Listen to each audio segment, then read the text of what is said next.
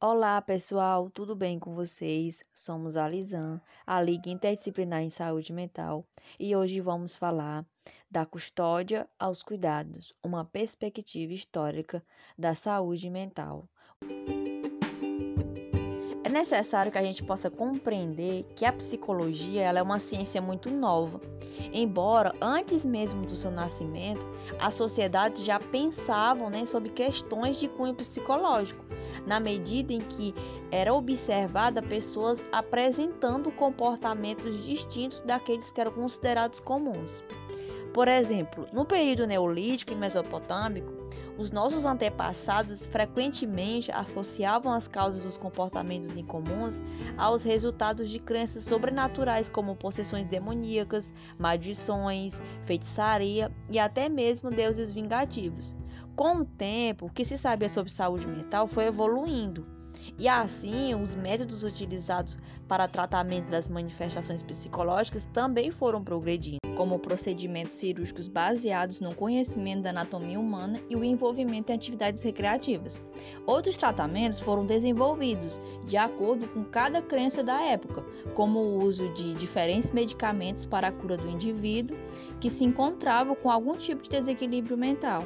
No entanto, diante das dificuldades e pela falta de instalações para tratamento, por exemplo, do idoso, a família era responsável pela custódia e cuidado da pessoa com qualquer tipo de dificuldade.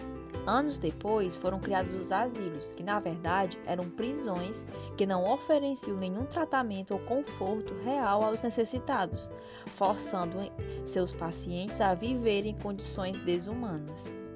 Atualmente, os asilos são chamados de instituições de longa permanência para idosos. Essa mudança implica uma nova organização e gestão de moradia para idosos.